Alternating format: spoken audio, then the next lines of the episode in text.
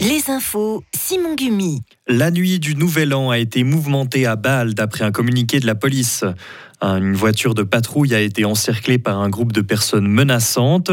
Le véhicule a été fortement endommagé, mais les vitres sont restées intactes. Les deux agents qui se trouvaient à l'intérieur s'en sont sortis sans blessure. Au Grison, les remontées mécaniques passent un très bon début d'hiver. La fréquentation est à la hausse de 20% par rapport à l'année dernière grâce à d'excellentes conditions d'enneigement selon l'association fêtière. Des investissements conséquents à hauteur de 100 millions de francs par année ont été faits pour relancer l'activité. Les autorités valaisannes considèrent leur politique du tir de loup comme un grand succès. Le canton veut éliminer une trentaine de prédateurs d'ici fin janvier. Il en a déjà abattu 21. Depuis le début décembre, les cantons ont le droit de procéder à des tirs préventifs pour réguler la population de loups. Trois meutes valaisannes sont toutefois protégées. Plusieurs organisations écologistes ont fait recours auprès du tribunal administratif fédéral. Elles estiment que le nombre de tirs est disproportionné. Dans le canton de Fribourg, deux personnes ont été blessées hier dans un accident sur l'autoroute A1 entre Berne et Morat. Une automobiliste de 32 ans et une enfant de 4 ans se trouvaient dans un véhicule qui a percuté la berme centrale. Les deux occupantes ont été transportées à l'hôpital. La circulation a dû être interrompue dans les deux sens pendant près de deux heures pour remettre les infrastructures en état.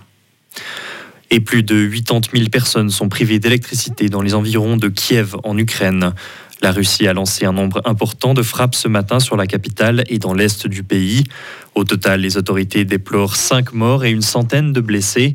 Le chef de la diplomatie ukrainienne a appelé les pays occidentaux à accélérer leur livraison d'armes. Au Royaume-Uni, l'année 2023 a été la deuxième plus chaude jamais enregistrée.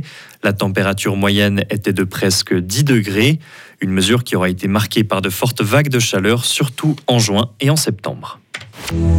Retrouvez toute l'info sur frappe et frappe.ch.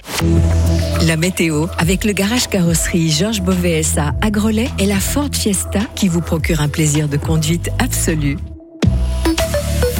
Le temps sera plutôt nuageux avec euh, quelques éclaircies seulement pour ce mercredi. Des averses euh, sont prévues durant la journée de manière éparse. Elles seront plus fréquentes en soirée et durant la nuit.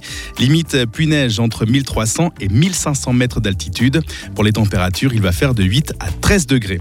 Pour ce qui est de jeudi, le ciel sera d'abord nuageux le matin avec encore quelques averses.